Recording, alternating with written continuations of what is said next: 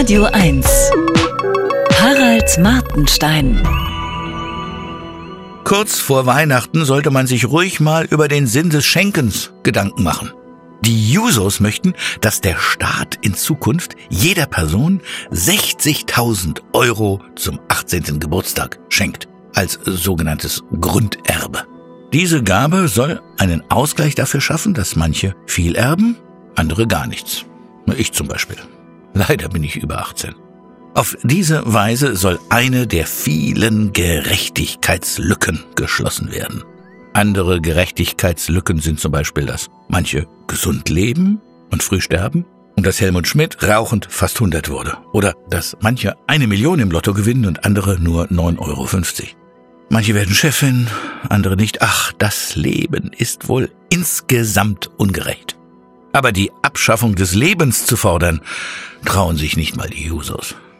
Das Leben macht ja äh, trotz seiner Ungerechtigkeit auch irgendwie Spaß. Das Geschenk ist wirklich großzügig. Es würde wohl 65 Milliarden pro Jahr kosten, in etwa die Höhe des Verteidigungsetats.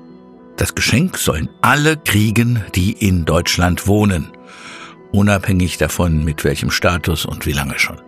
Deutschland wäre von einem Tag auf den anderen ein Magnet für alle unter 17-Jährigen der Welt. Und auch für etwas ältere Leute, die keinen Pass mehr haben und als 17-Jährige gelesen werden möchten. Finanziert werden soll das Geschenk durch saftigere Steuern für Vermögende und durch eine fette Erbschaftssteuer. Ich glaube, da müsste man rechtzeitig die Grenzen schließen. Äh, jedenfalls von innen, damit uneinsichtige Vermögende nicht abhauen können.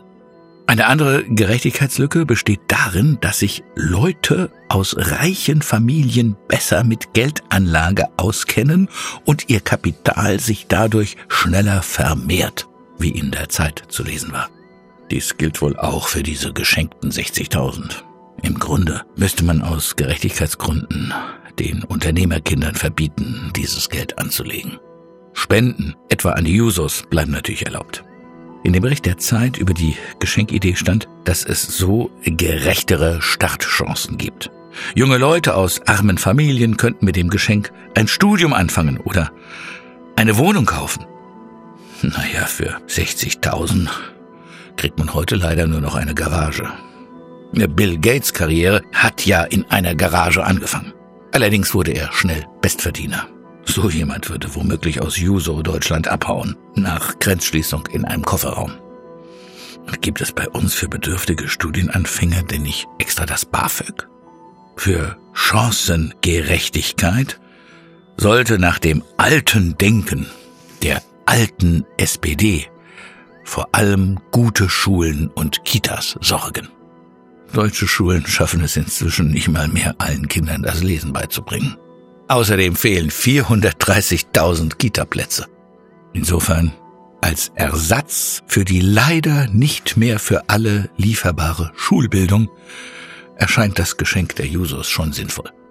Andererseits gibt es Indizien dafür, dass viele Menschen sich in Ländern mit sehr viel Gleichheit, viel Umverteilung und ohne Kapitalisten unwohler fühlen als inmitten von Gerechtigkeitslücken. Die vielen Übersiedlungen von Kuba in die USA und von Venezuela nach Spanien sprechen dafür. Geschenke, vor denen die Beschenkten davonlaufen, sind wenig sinnvoll. Insofern ist es vielleicht klüger, wenn die Jusos zu Weihnachten für alle Deutschen etwas basteln. Es muss gar nicht viel kosten. Ein non-binärer Strohengel. Bei einem Geschenk ist es auch wichtig, dass es von Herzen kommt. Harald Martenstein auf Radio 1.